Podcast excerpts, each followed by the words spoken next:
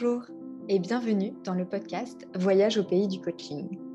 Moi, c'est Julia, je suis coach en développement intégral, une approche holistique de développement humain.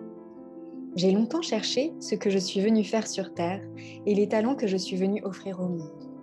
J'ai pas encore toutes les réponses. Mais aujourd'hui, ce qui me rend super heureuse et qui a du sens pour moi, c'est d'aider les autres à se relier à qui ils sont profondément pour qu'ils rencontrent leur justesse et leur alignement, tout ça dans leur liberté intérieure. Parce qu'à partir de là, beaucoup devient possible. Dans ce podcast, je vous embarque avec moi dans une aventure de coaching. Attachez vos ceintures ou pas, c'est parti pour une expérience tête-cœur-corps et dans la connexion à plus vaste que nous.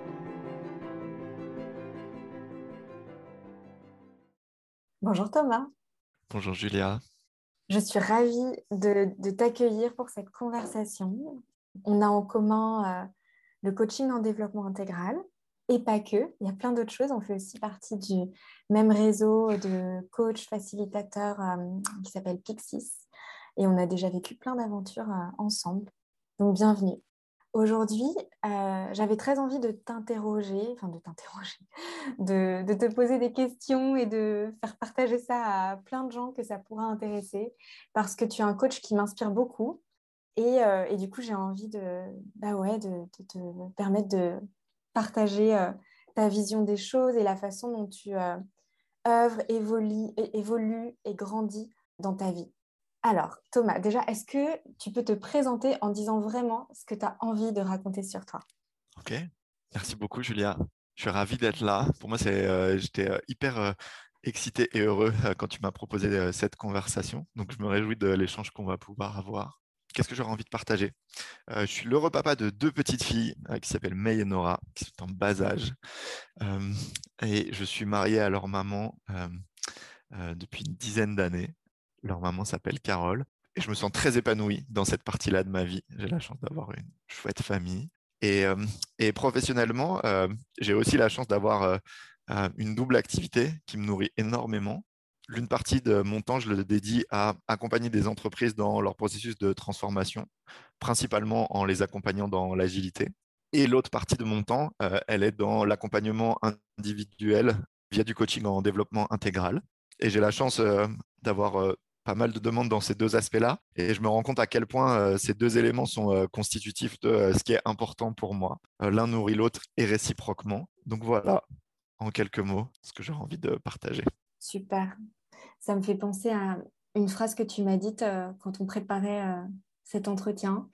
Et tu disais, voilà, comment notre vie peut être le reflet de ce qui est important pour nous. Et pour moi, c'est très lié à l'essence du coaching en développement intégral et je trouve que tu l'incarnes particulièrement. Et aujourd'hui, ce que je vais te demander, c'est euh, de me parler un petit peu de ce processus de transformation intérieure que tu as vécu, donc toi, en te formant pour le coup au coaching en développement intégral et comment ça a rayonné à l'extérieur de toi. Est-ce que tu peux nous raconter déjà ta rencontre avec le coaching en développement intégral, les tout, les tout débuts?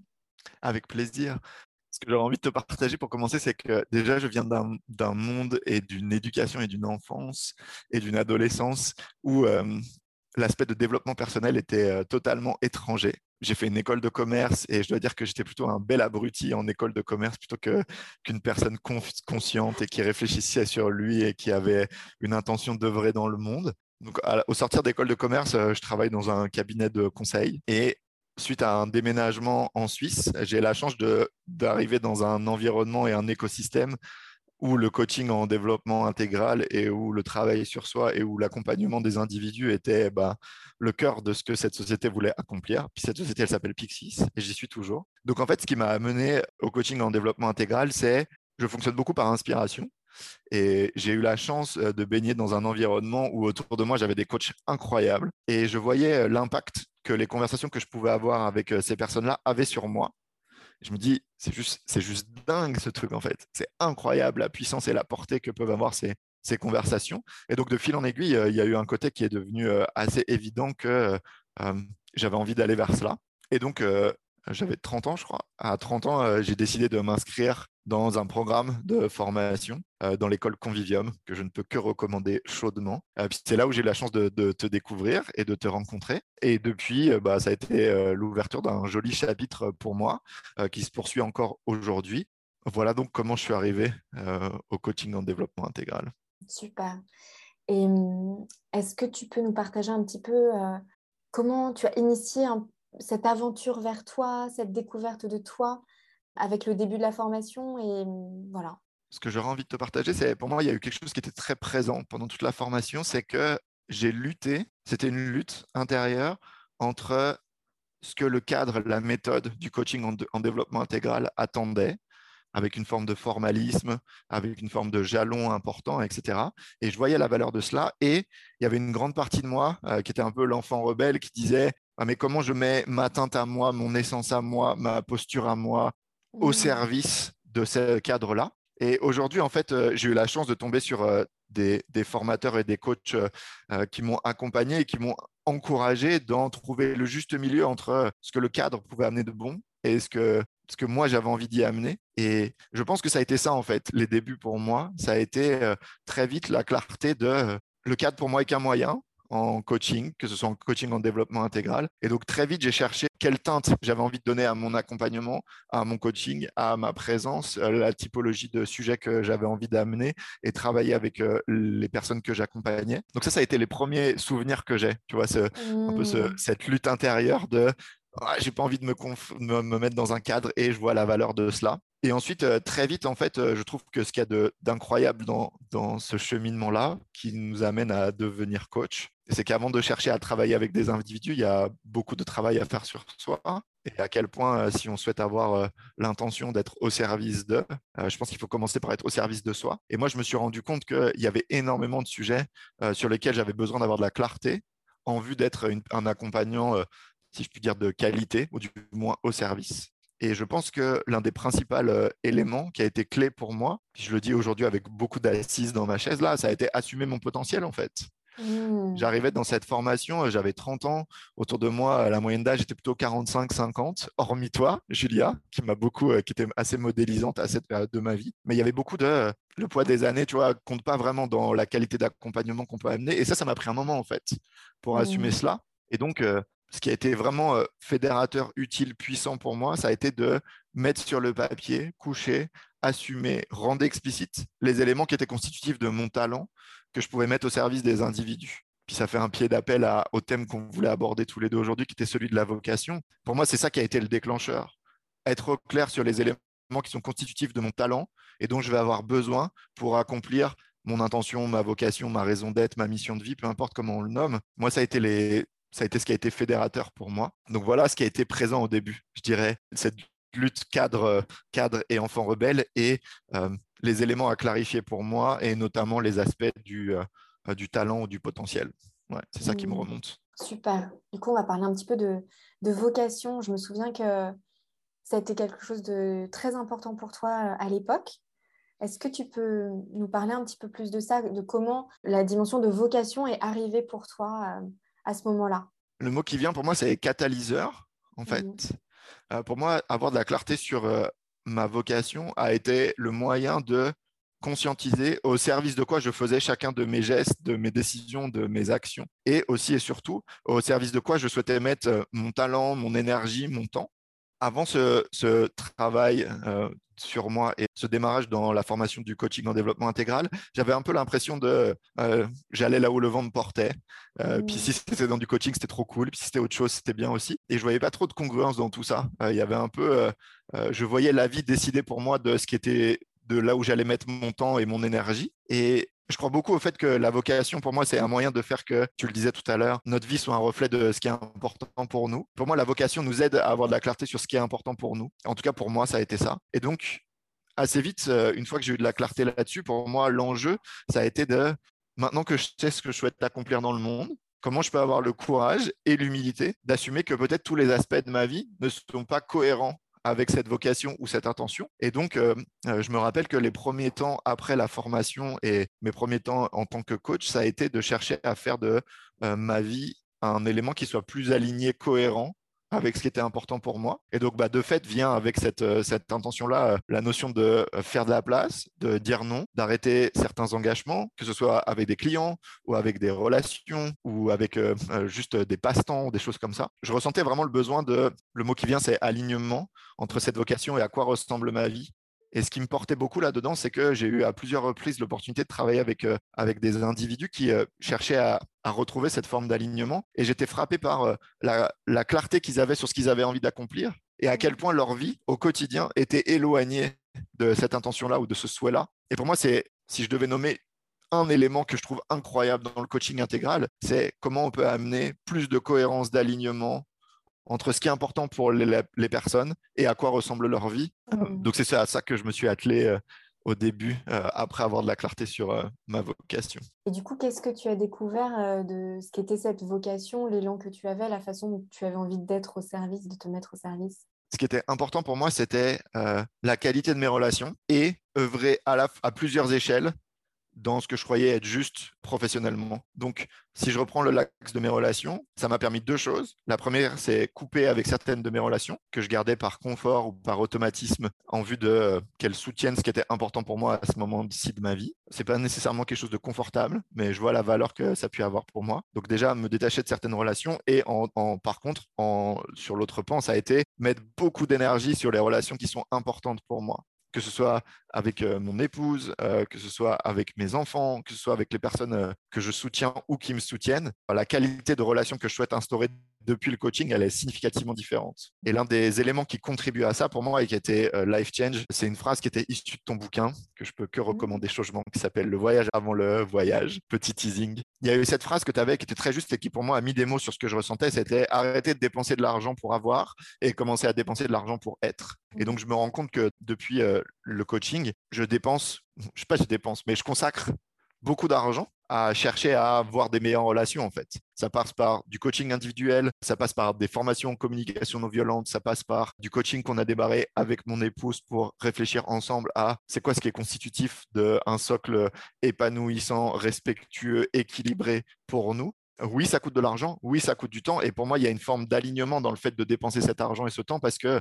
c'est cohérent avec ce que je souhaite avoir et ce que je souhaite euh, voir dans le monde. Donc il y a cet aspect-là qui est vraiment structurant pour moi, l'aspect des relations. Et l'autre ensuite, c'est comment je me mets au service professionnellement. Et euh, pendant longtemps, il y avait une partie de moi qui assumait plat vraiment le fait de pouvoir accompagner des individus. Historiquement, mon job, moi, c'est d'être coach agile, donc accompagner des entreprises et plutôt des équipes dans mmh leur processus de transformation. Et au sortir de, de Convivium et du coaching, pour moi, ça a été une forme d'évidence que euh, il devait y avoir aussi un pan individuel dans ce que je souhaitais offrir. Et c'est pour ça qu'aujourd'hui, j'ai deux activités qui me nourrissent pleinement et dans lesquelles euh, c'est incroyable comme la vie m'amène à avoir la chance que ce que je découvre dans du coaching agile avec des équipes nourrit significativement ma manière d'accompagner des individus et mmh réciproquement. Donc, je sens beaucoup de justesse, cohérence, alignement dans ces différents pôles qui me soutiennent en fait. Merci.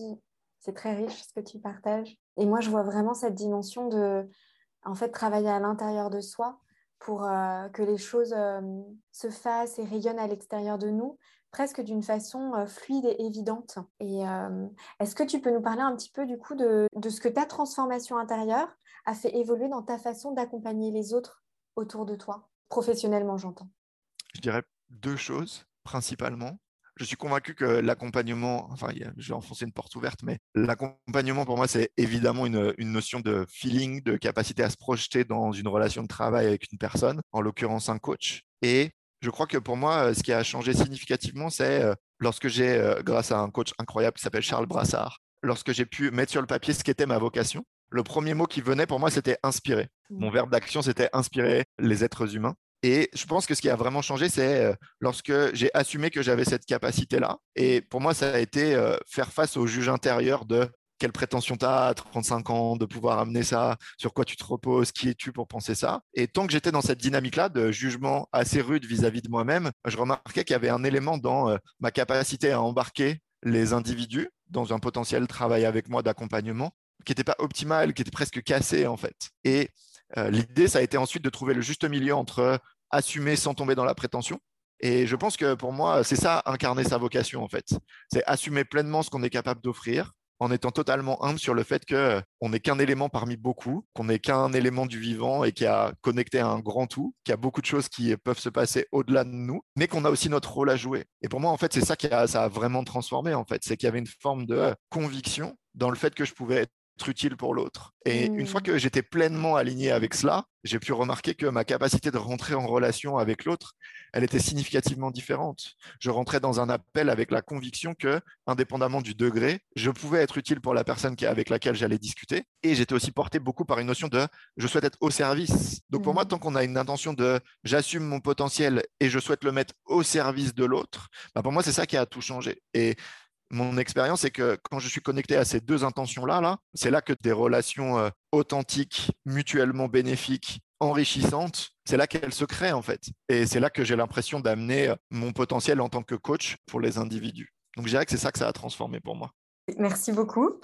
J'ai envie, euh, alors, j'ai envie de te faire parler de cette dimension intérieure parce que moi, ce qui m'intéresse dans ce podcast, c'est vraiment de révéler les dimensions de la transformation humaine qui sont euh, cachées parce que c'est des choses qui se passent profondément en nous euh, et, peu de personnes à l'extérieur en, sont témoins. Et puis même nous, parfois, on, a du mal à en parler, à l'expliquer, etc. Ça se passe dans le corps, dans les ressentis. Mmh. tout d'un coup, il y a un regard nouveau et puis on sait, ne on sait même pas comment... Il s'est passé plein de trucs, mais c'est comme euh, voilà, un mécanisme de la chimie de, de l'être humain. Voilà. Alors, je pense qu'il y a plein de personnes qui auraient besoin euh, bah, d'assumer vraiment ce potentiel qu'elles ont. Hmm. En tout cas, ça peut être soutenant pour elles. Et du coup, j'aimerais qu'on aille un peu plus profondément dans l'exploration de comment ça s'est passé pour toi. J'imagine que c'était à travers de conversations de coaching et puis de plein de choses qui se sont mises en place autour de toi dans ta vie et que voilà, qui ont concouru. Mais est-ce que tu peux nous parler un petit peu euh, les, petites couches, comment ça s'est comment ça s'est passé, si tu t'en souviens? Effectivement, il y a des conversations de coaching. Si je dis ça, euh, la belle affaire. Si je veux chercher à être un peu plus, euh, un peu plus précis, moi j'ai fait un exercice qui a changé beaucoup de choses dans ma manière d'assumer, qui était, j'ai eu euh, l'opportunité de me poser la question de qu'est-ce qui est constitutif pour moi de ma confiance? Quels sont les éléments visibles, extérieurs ou intérieurs, qui m'incitent à voir que j'ai confiance en moi, j'assume ce que je fais, ça a un impact, etc. Et donc, au début, je me suis dit, quelle montagne, ça va être très fin, je vais rien trouver, etc. Et en fait, il y a des éléments très concrets que j'ai pu mettre sur le papier où je me dis, quand ça, ça se passe, je suis convaincu que c'est parce que j'ai un impact et parce que je suis dans ma vocation et parce que j'offre mon plein potentiel. Et donc, assez vite, en fait, je me suis amené, j'ai essayé de regarder ce qui se passait dans ma vie avec le prisme de ça. Et je me mmh. suis rendu compte qu'en en fait, il y avait beaucoup de choses que je faisais qui m'amenait à ressentir de la confiance. C'est juste que pour moi, c'est juste à quel point on est capable de mettre le prisme non pas sur euh, la vache, qu'est-ce que je fais de mal, qui es-tu pour dire ça, puis ça revient à la conversation qu'on avait juste avant sur le juge intérieur, mais plutôt comment je suis capable de regarder ce qui m'arrive sous le prisme de est-ce que c'est constitutif d'éléments qui sont euh, utiles pour moi pour avoir confiance, pour assumer. Si je te donne des exemples concrets mmh, mmh. qui sont vraiment, euh, qui vont peut-être paraître futiles pour d'autres, mais qui pour moi sont fondamentaux. Quand je pose une question à quelqu'un et que ça génère un silence fort chez lui, ou que ça amène un sourire qui me laisse à penser que c'est la première fois qu'il regarde une situation sous cet angle ou que waouh ça ouvre un champ des possibles qu'il n'avait pas conscience avant notre échange moi depuis peu je fais depuis ce temps-là je fais très attention à ces signaux parce que je sais que moi ça me nourrit et je sais que quand je suis témoin de ça il y a une partie de moi qui est euh, pleinement aligné avec ce qui se passe là. Je sais que je suis dans le juste pour moi, pour l'autre, pour la relation. Quand je coach une équipe et que d'un coup, il y a des phrases comme la vache, c'est la première fois qu'on se dit ça. Pareil, ce sont des petites mmh. choses, mais j'ai appris à les capter et je sais que quand ça, ça se passe, bah, il y a des éléments qui sont constitutifs de, ma confiance, de mon potentiel. Donc ça, c'est pour l'aspect extérieur. Et j'ai aussi appris à me questionner qu'est-ce qui se passe en moi au moment où je, vois ça, en fait, où je suis témoin de ça? C'est quoi les émotions que ça génère? C'est quoi les ressentis somatiques qui se passent pour moi? Et le but, c'est d'être capable d'ancrer que ce sont ces ressentis-là que je veux ressentir le maximum, le plus souvent de fois dans ma vie, en fait. Moi, je suis attiré par l'intention d'avoir une vie joyeuse et au service d'eux. Et donc, pour moi, être au contact de ces émotions-là, être capable de les ressentir et de les reproduire le plus souvent possible. C'est ça le but. Donc j'ai appris aussi, ou j'ai cherché à être très à l'écoute de ça. Qu'est-ce qui se passe quand euh, je coach une équipe et puis qu'il y a une conversation qu'ils n'avaient jamais eue avant qui débouche sur euh, beaucoup d'authenticité, de courage, de vulnérabilité, que les gens sont capables de le voir et le nomment? Qu'est-ce qui se passe en moi en fait? Est-ce que je suis capable de questionner euh, Ça m'est arrivé il n'y a pas longtemps là et je me revois faire l'exercice. J'ai eu une expérience de grande légèreté en fait.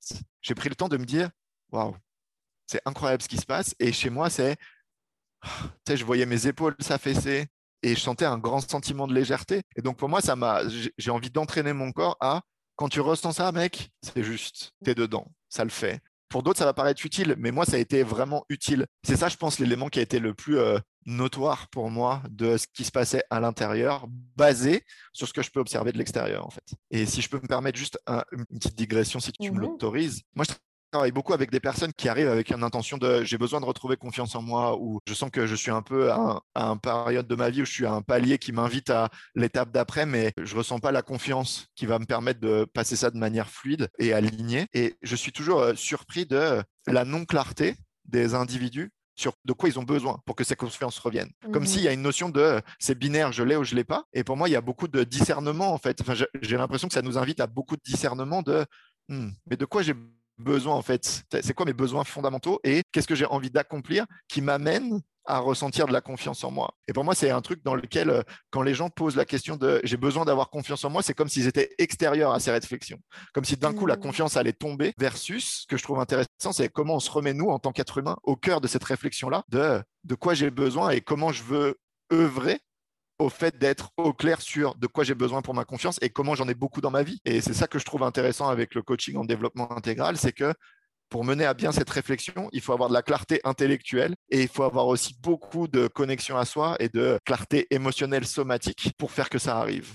Merci beaucoup. Quand tu dis ça, moi, ce qui arrive euh, dans mon esprit, c'est vraiment l'importance de ces temps que créent les conversations de coaching parce que en tant que coach, on coach les autres, mais on est beaucoup accompagné nous-mêmes. Et euh, en fait, moi, je, sais que dans mon expérience, c'est vraiment dans ces moments où j'ai une conversation, euh, où on est posé à deux avec une personne qui est là juste pour être euh, témoin et m'inviter à déployer ce qui se passe à l'intérieur. Et c'est là que cette clarté dont tu parles peut arriver et euh, moi, je sais que je crée beaucoup de, moments dans ma vie où je suis tranquille, j'écris, euh, je fais des choses mmh. calmes pour euh, être dans l'être, être au contact de moi-même.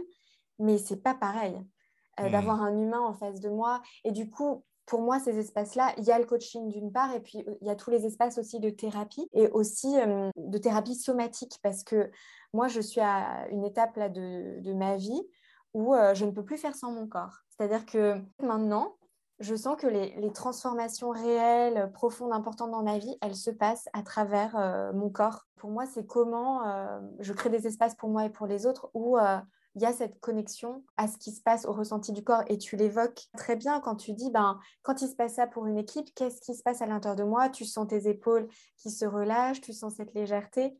Et le corps envoie des signaux.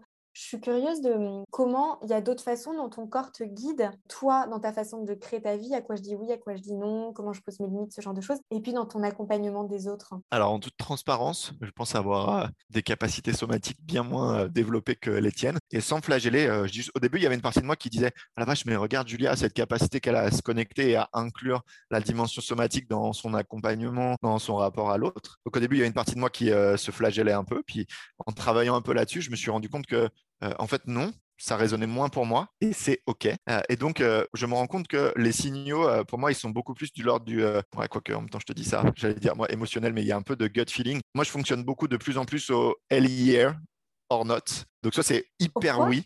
Hell yeah, ah, c'est là, que mon accent, là que mon accent est incroyable. Soit c'est incroyablement oui, soit c'est non. Pour moi, ça revient avec la notion qu'on a vue tout à l'heure de faire que sa vie soit le reflet de ce qui est important pour soi moi, je me suis rendu compte que je disais beaucoup oui à des choses euh, qui m'arrivaient de l'extérieur, juste parce que bah, on ne dit pas non à un coaching ou on ne dit pas non à un client. Mais en quoi je suis à mon service si je dis oui à des choses qui ne me correspondent pas? Donc maintenant, mon prisme de décision, plus que pour revenir à ta question, plus que du somatique, quoique il y a beaucoup, peut-être qu'il y a du somatique là-dedans. Ça me fait un truc de quand la demande m'arrive, genre Julia me propose de discuter sur un podcast sur la vocation. Bah pour moi c'est un hellier de ouf, tu vois, c'est vraiment il n'y a pas de doute. Et donc, mm. bah, dans ces cas-là, j'y vais. Et par contre, on me demande euh, est-ce que je veux faire une formation sur un outil, etc. Bien que je le maîtrise, ça fait un peu mm. en quoi je sers ma vocation si je dédie mon temps là-dessus? Et donc, c'est non. Donc, euh, je regarde beaucoup ça avec ce prisme-là maintenant. En fait, c'est marrant parce que tu parles de ou de hell yeah. D'une façon, ce sont des mots qui traduisent un ressenti intérieur. Absolument. Tu parlais de dimension émotionnelle et pour moi, en fait, l'émotion, c'est un langage dans notre corps. Mhm. Moi, quand je ressens une émotion, c'est ben, ma gorge qui se meut. Donc, en fait, c'est aussi ça, la connexion hyper forte entre euh, émotion et, corps. Merci pour ça. J'adore ce que tu dis. Et là, je suis, je suis avec une situation, euh, avec une, possibilité que j'ai de créer quelque chose. Et puis, je me promène avec à l'intérieur de moi ce truc depuis trois jours. Et je suis là, ah, je pourrais. Puis, ah ouais, mais. Hmm. Et quand tu me dis ça, je me dis, ben, c'est pas un hell yeah du tout. Hmm. Quoi. Et en même temps, je suis en train de me dire, ouais, mais est-ce que ça me ferait pas sortir de ma zone de confort? Et du coup, c'est pour ça que j'ai peur. Tu vois, tout le hmm. mécanisme voilà, je suis une humaine.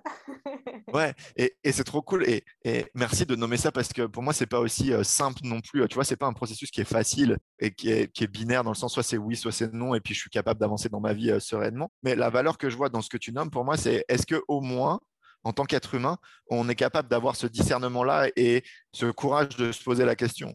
Et peut-être que le processus de réflexion va être difficile, mais pour moi, je vois une grande différence entre euh, euh, j'y vais par automatisme et j'ai le courage de me questionner sur quoi je vais passer mon temps. Pour moi, la vocation qui est une dimension presque spirituelle à l'échelle d'une vie, etc. Moi, j'essaye autant que possible de rattacher ça à le matin quand je me connecte sur mon ordi, conscientiser sur quoi je vais passer mon temps.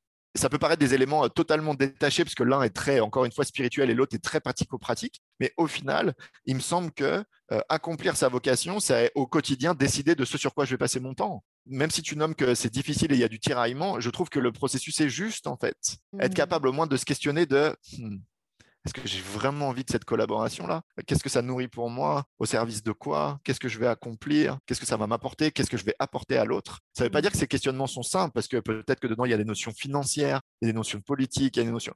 OK, mais au moins, est-ce qu'on peut prendre ce temps de conscientiser si oui ou non on y va versus prendre par automatisme? C'est quelque chose que j'ai beaucoup fait dans le passé et dans ces cas-là, on se retrouve à subir son agenda, son planning. Et pour moi, ça, c'est l'opposé de accomplir sa vocation, en fait.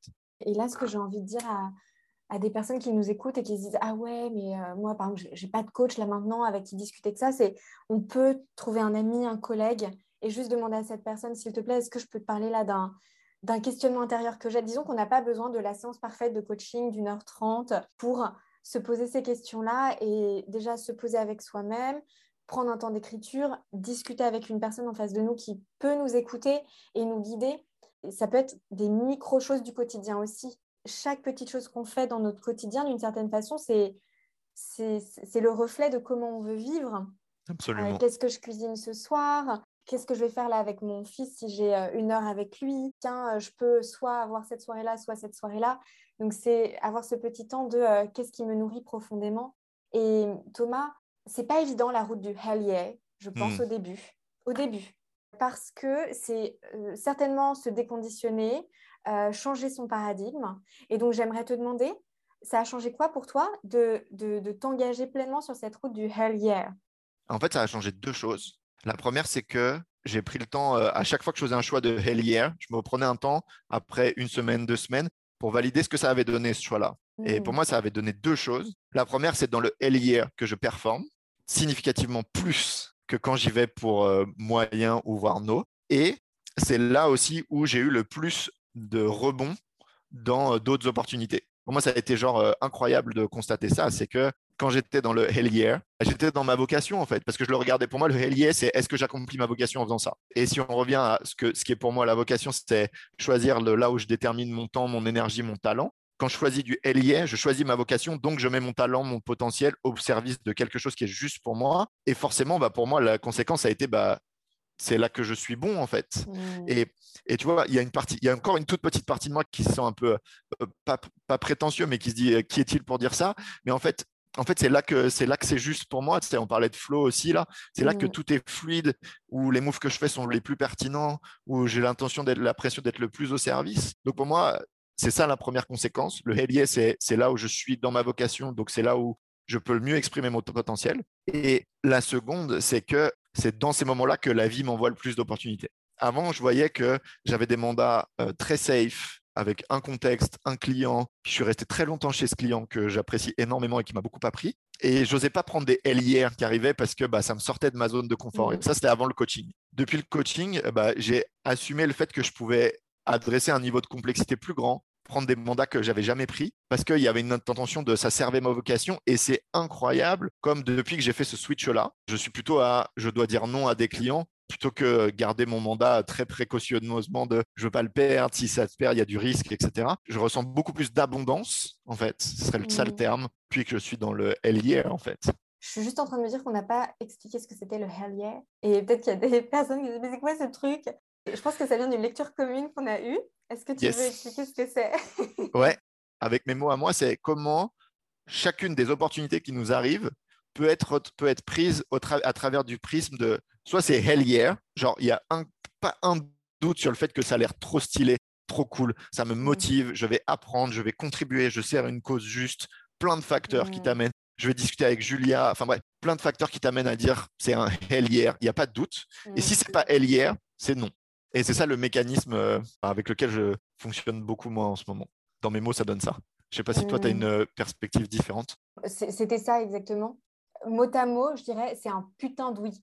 Exactement, c'est un putain de oui. Exactement. Pour être très en français. Mais, et, c'est trop cool que tu nommes ça parce que pour moi, le putain de oui, c'est pas intellectuel. Tu vois, c'est pas, hmm. pas cognitif. Le putain de oui, ça vient d'un truc de tu peux pas te mentir à toi, c'est un grand oui. Parce que ça te met le smile, parce que c'est trop cool de faire ça, c'est juste, etc. Encore une fois. Super. Quand on a préparé euh, notre conversation, dans ce que permet le coaching en développement intégral, on a parlé des dimensions de conscience, d'oser et de courage, de mouvement. Est-ce que par rapport à ces dimensions-là, tu as envie d'exprimer des choses? Merci de me donner l'opportunité de parler de ça. Moi, c'est au cœur de mon, euh, de mon why, euh, de ma raison d'être. Il y a le mot oser dedans. J'ai principalement constaté, que ce soit pour moi ou pour les individus que j'accompagne, que incarner sa vocation, ça passe par une notion de mouvement et de courage. Je ne crois pas que ce soit possible autrement. C'est une chose que de conscientiser ce qui est important pour soi. C'est autre chose de faire que sa vie en soit le reflet. Et pour ça, pour moi, euh, ça implique d'avoir le courage de dire non à des choses, d'arrêter certaines choses, de sortir d'une forme de zone de confort, d'automatisme, d'habitude, même si on sait que ça marchote, etc. Pour moi, la vocation, elle nous appelle à un truc plus grand qui nécessairement va nous inviter à abandonner certaines des choses qu'on a. Et pour moi, c'est ça qui est intéressant dans le coaching, c'est que ce processus-là, il est long. Ce n'est pas un truc du jour au lendemain, j'accomplis ma vocation et puis tout ce que je fais est aligné avec ça et c'est incroyable et il n'y a pas de tension, c'est fluide, c'est juste, ça, ça dérange personne autour de moi. C'est pas ça du tout. Pour moi, c'est un cheminement qui prend du temps. À titre personnel, je sais pas, je dirais que ça m'a pris euh, quasiment deux ans pour ressentir une forme euh, de fluidité et d'alignement dans comment ma vie était organisée par rapport à ce qui était autant pour moi. Et je crois que j'y travaille encore. C'est à ça qu'invite le coaching, c'est deux étapes. Selon moi, c'est un, déjà accompagner, soutenir l'individu dans assumer que c'est ça ma vocation, la définir et l'assumer. Et mmh. deux, une fois qu'on a mis ça, quel champ des possibles ça ouvre et de quoi j'ai besoin pour faire que ma vie soit plus le reflet de cette intention, de cette vocation. Et nécessairement, il y a une notion de courage là-dedans. Est-ce que tu as des exemples où toi, tu as dû être courageux justement, ou tu as dû faire des choses qui n'étaient pas faciles pour toi? J'en ai deux qui me viennent en tête. Le premier, c'était j'avais un mandat de coaching chez un client qui m'occupait cinq jours semaine, qui était hyper confortable. Je maîtrisais les tenants et l'aboutissant, je connaissais très bien le contexte. Ensuite, je me suis dit, bah, qu'est-ce que ça donne si je quitte en fait ce mandat-là? À quoi je dis au revoir Mais qu'est-ce que ça ouvre? Pour moi, il y avait beaucoup de. À cette époque-ci, bah, la santé financière n'était pas top, probablement parce que pour moi, j'étais pas du tout dans ce qu'on nommait tout à l'heure le hell yeah, puis la vocation. Donc, mmh. dans un truc où j'essayais de garder ce que j'avais avec beaucoup de précaution, mais c'était plus drivé par la peur que par l'envie. Et donc, accepter ce switch-là de je veux plutôt fonctionner par envie et par opportunité plutôt que par peur et par crainte, ça a été mmh. un switch qui n'était pas facile pour moi. Et il m'a fallu euh, l'aide d'un coach, euh, d'un de mes collègues Tremor que je salue ici, pour euh, m'aider à, faire ce switch-là de manière assumée. Je ne vais pas dire facilement, mais en tout cas de manière assumée. J'étais conscient de ce qu'elle allait être difficile et j'étais prêt à vivre avec. Donc je dirais qu'il y avait cet aspect-là qui a été difficile pour moi. Et le second, qui est encore en cours pour moi, c'est en ce moment, j'ai la chance de travailler pour l'entreprise L'Occitane sur un projet de transformation à l'échelle d'un groupe et mmh. j'ai la chance de travailler avec la responsable de cette transformation. Et pareil, pour moi, au début, il y a quand même, quand je voyais le parterre de coach avec lequel L'Occitane était amené à travailler, il y avait un peu de «Hmm, est-ce que qu'est-ce que je fais là? Est-ce que c'est juste? Et en fait, c'était un c'était un putain de oui pour moi que mmh. de travailler à ça. Et je me suis rendu compte avec le temps de, au début, il y avait un stretch significatif à prendre ce mandat. Et en fait, c'est là qu'est mon énergie, c'est là qu'est mon envie et c'est là qu'est mon talent. Et c'est incroyable ce qui se passe dans ce mandat. Ça a significativement changé beaucoup de choses pour moi, en fait. C'est ça les deux aspects. Et j'ai eu la chance que pour moi, ça amène des choses belles. Ça sera peut-être pas toujours le cas, mais en tout cas, euh, être capable de conscientiser que ça va être dur, mais être OK avec le fait de l'assumer. Je pense que c'est ça qui est intéressant dans ce processus-là. Merci beaucoup. J'ai envie de te poser une question euh, parce que quand on parle de coaching en développement intégral, de se relier à ce qui est central dans notre vie et comment notre vie reflète ça, pour moi, il y a vraiment cette, cette dimension, d'autant plus maintenant que je suis maman, de faire vivre en moi toutes ces facettes de moi qui ont envie de vivre. Et je sais que toi aussi, tu es un être humain qui a plein d'élan, plein d'envie dans plein de dimensions de ta vie. Est-ce que tu peux nous partager un peu comment toi, tu fais pour euh, combiner toutes les dimensions en toi et qui ont envie de s'exprimer, de vivre dans ta vie? Quelle question Je dirais deux choses. La première, c'est pour moi le pouvoir des routines. Je suis conscient que ça paraît très pratico-pratique face à une question presque de philosophie de vie. Mais en fait, moi, je me suis rendu compte de la valeur de conscientiser comment j'organisais mon temps pour ne pas en être esclave. Et pour moi, avoir des velléités d'accomplir des choses dans différents domaines de sa vie, ça implique nécessairement, en tout cas pour moi, d'avoir de la maîtrise sur mon temps. Et donc, ce qui a beaucoup changé pour moi, c'est à partir du moment où j'avais un rapport conscient à ce qui rentrait dans mon agenda et ce qui ne rentrait pas. Donc, c'est le premier levier. Je sais qu'il peut paraître basique, mais pour moi, ça a un impact fort. Ça me permettait d'avoir des temps qui étaient dédiés à certains domaines de ma vie. Par exemple, pour moi, c'est impensable qu'une journée s'arrête après une certaine heure, dans le but mmh. d'avoir du temps avec mes filles. C'est impensable que mes clients me prennent 100% de mon temps. Sinon, je ne peux pas avoir de temps comme ce matin, là où on enregistre ce podcast. Pour moi, c'est impensable aussi qu'ils me prennent 100% de mon temps parce que sinon, je ne peux pas écrire, je ne peux pas méditer, je ne peux pas faire du sport. C'est impensable que mes journées avec mon client commencent avant 9h30 parce que tous les matins, j'essaie de faire un miracle morning et je veux faire du sport. C'est quelque chose dont j'ai besoin dans mon équilibre. Un des aspects, c'est maîtriser son temps et être capable de séquencer que à ce moment-ci, c'est dans ce domaine de ma vie là que je veux mettre mon temps, mon énergie pour le faire mmh. avancer. Et la seconde aussi, c'est pour moi se reposer beaucoup sur les autres. Pas dans le sens euh, s'abandonner, mais dans le sens, euh, pour moi, avoir des velléités d'accomplir différentes choses dans le domaine de sa vie, ça implique qu'il y a des gens autour de moi qui sont capables de me soutenir là-dedans. Et si je prends par exemple euh, dans le cadre de la, vie de famille, mon épouse, elle est incroyablement soutenante pour moi dans tout ce qu'on pourrait offrir à nos filles. Et au début, il y avait une partie de moi qui culpabilisait de mais pourquoi on ne devrait pas être d'égal à égal là-dedans? Moi aussi, je devrais être aussi investi. Et en fait, grâce au coaching qu'on fait tous les deux, ça nous a permis de mettre en lumière que Carole, elle avait un élan naturel très fort pour proposer des activités, pour euh, chercher à, faire que nos filles euh, euh, puissent expérimenter plein de choses. Et donc, moi, j'essaye de leur offrir une qualité de présence autre que mmh. peut-être Carole offre moins. Ça, c'est dans le reflet de la famille, mais ça s'offre dans le taf, dans les relations amicales, etc. Je dirais que moi, c'est ça, la maîtrise du temps et la capacité à avoir des conversations avec les personnes dans les domaines où on souhaite accomplir des choses qui nous permettent d'avoir de la clarté sur qu'est-ce que chacun va amener au truc en fait. Et je ne vais pas tout porter. Ce qui amène le dernier point de forcément si on souhaite accomplir des choses dans différents domaines de sa vie, pour moi, ça implique de conscientiser euh, les gens avec lesquels on veut passer du temps. Discuter avec Julia, avoir Julia dans ma vie, pour moi, c'est très juste par rapport à ce qui est important pour moi. Tout comme euh, passer du temps pour euh, discuter avec mon épouse, c'est très juste par rapport à ce qui est important pour moi. Tout comme nourrir des relations euh, autres que professionnelles avec mes collègues. Pour moi, mmh. être au clair sur qui sont les personnes qui vont agir dans ma vie et qui vont me soutenir dans ce qui est important pour moi et de ce que je veux voir dans le monde, c'est important aussi. Ouais. J'ai envie de, de, dire une dernière chose par rapport à ce que tu disais. Dans le coaching en développement intégral, il y a vraiment cette dimension de pratique les pratiques nous permettent de cultiver l'être que mmh. nous sommes et qui on a envie d'être.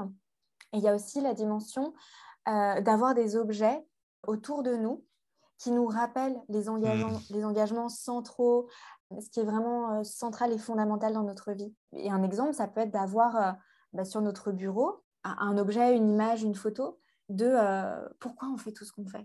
Ça peut être notre famille, ça peut être une image évocatrice de voilà d'une qualité qu'on veut incarner, de quelque chose qui nous rappelle bah, l'essentiel.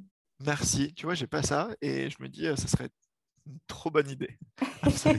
Merci pour ça. Est-ce que tu as envie de rajouter quelque chose?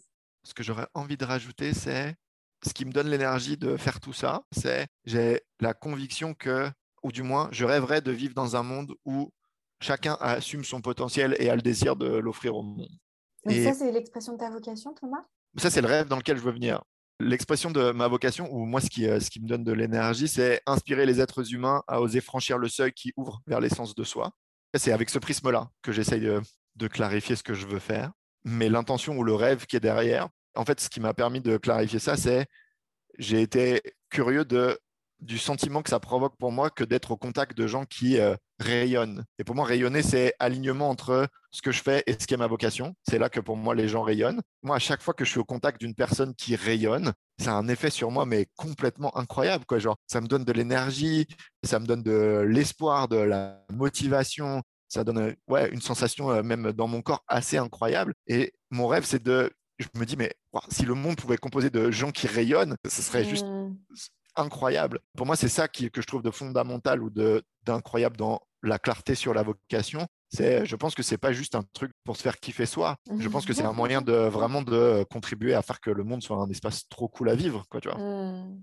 Donc c'est au service de ça, tout ça pour moi. Magnifique conclusion. Trop cool. ah, c'était super Thomas. Un grand merci. Merci beaucoup Julia de m'avoir euh, donné l'opportunité de parler de ce sujet qui est important pour moi dans de mmh. super belles conditions. Trop cool. Mm. Merci beaucoup. Avec plaisir. Merci pour votre présence dans ce voyage au pays du coaching. Si vous aimez ce podcast, donnez-lui 5 étoiles, abonnez-vous et partagez-le. Envoyez-moi aussi vos questions. Cela pourra m'inspirer pour de prochains épisodes. Souvenons-nous, nous sommes les créateurs et créatrices de nos vies et du monde qui nous entoure. Alors, je ne vous laisse pas sans vous proposer une question. Et oui, je ne suis pas coach par hasard je vous invite à vous demander, qu'est-ce qui a le plus résonné pour moi dans ce que j'ai entendu? Et qu'est-ce que cela ouvre comme possibilité nouvelle pour ma vie? Et après, si vous en avez l'élan, vous pouvez faire un premier petit pas vers ça. Je vous dis à bientôt pour de nouvelles aventures.